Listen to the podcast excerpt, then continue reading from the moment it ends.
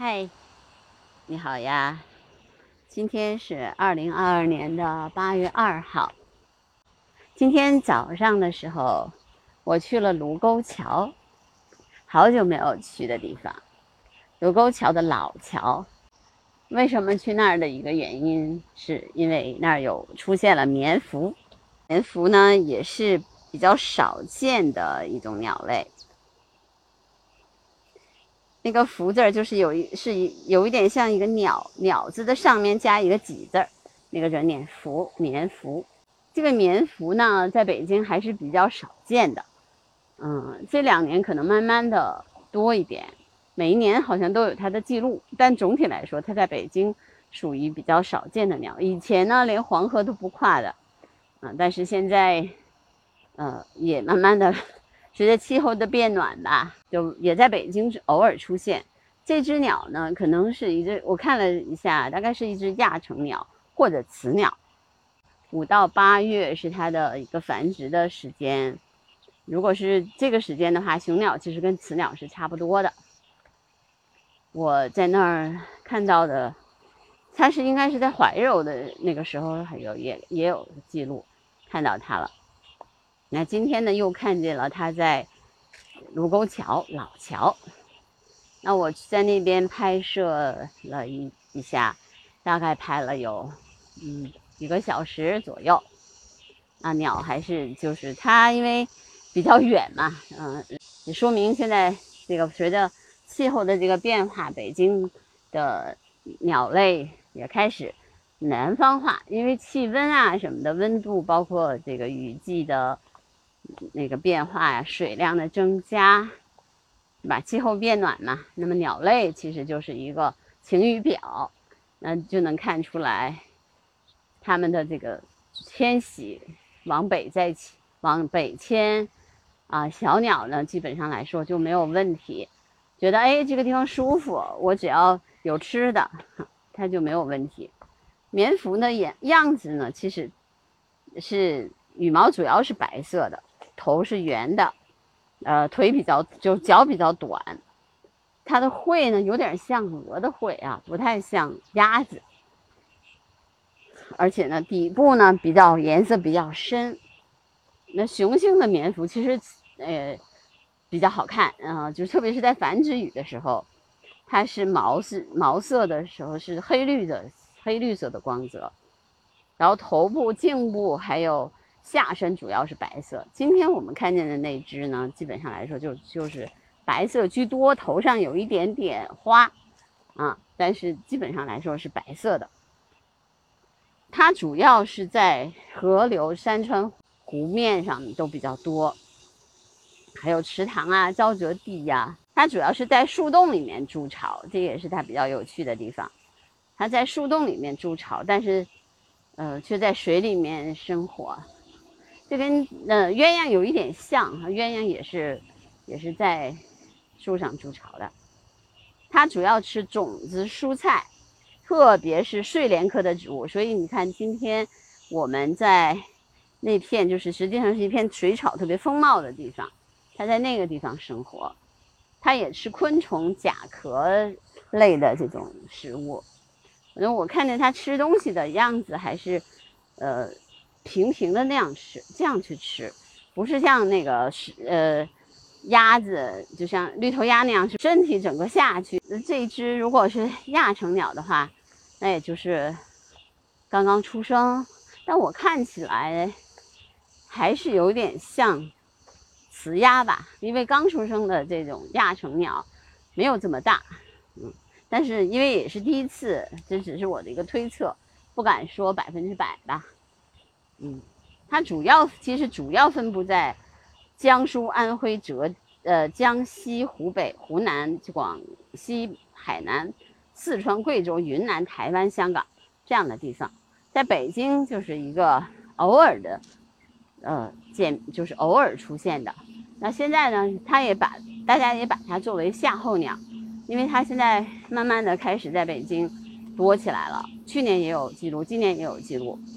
但是之前其实都比较少，啊，所以我觉得今年，比如说去年也有水蛭来，今年也有水蛭来，啊，这个也是，水蛭也叫水凤凰嘛，我也给大诶给大家也在那个播客里面讲过，所以这个也说明了这气候的变化。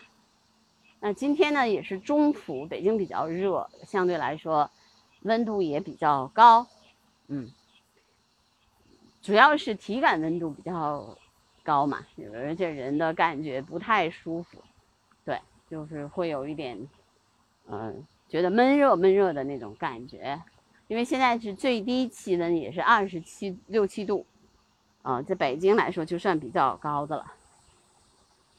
嗯，但是我也知道，像比如说呃京都，啊，就是现在已经四十度了，而最高最低温度也有二十七八度，这个也是比较可怕的。因为有家人在那儿，刚刚还在聊这个事儿。今天呢，因为为什么这么晚去来做呢？是因为当时在那个地方不太好做，人比较多，而且我也不太愿意在人特别多的时候去去聊聊天嘛，就是关于鸟的这个事情。那我就想晚一点的时候出来走走路，做做播客，嗯，跟大家聊聊我今天看到的鸟类。啊，这今天呢就是最大的一个收获就是。算是我的一个加薪吧，就是我差不多拍了两百七十二种鸟了，就我看到的啊，就是呃，在在北主要是在北京，那其他的地方，其实我也我也去过山西啊，就是从我观鸟之后呢，因为疫情的关系，其实没有去云南啊这样的特别多的鸟类鸟鸟类的地方去观鸟，但总体来说还算。有收获吧？我在北京看到了差不多两百六十多种鸟，我觉得北京真的是一个，呃，就是山地呀，各方面的山啊、水啊，对吧，都比较丰富的地方。燕山山脉、呃，太行山是两大主山主力的北方的两大主力山脉，在北京都有经过。嗯，还有五条河流，所以这个地方其实。有山有水有有湿地，因为有就是太行山和平原之间还有一点的过渡地带，所以它其实是一个样貌非常丰富的地方。因为它的样貌比较丰富，所以才有了北京的这么多的这个动植物，这个也是非常重要的一个方面。你们现在听到的这个声音其实是蝉的声音，对。蝉的声音比较响，嗯，这也是北京的一个特点吧。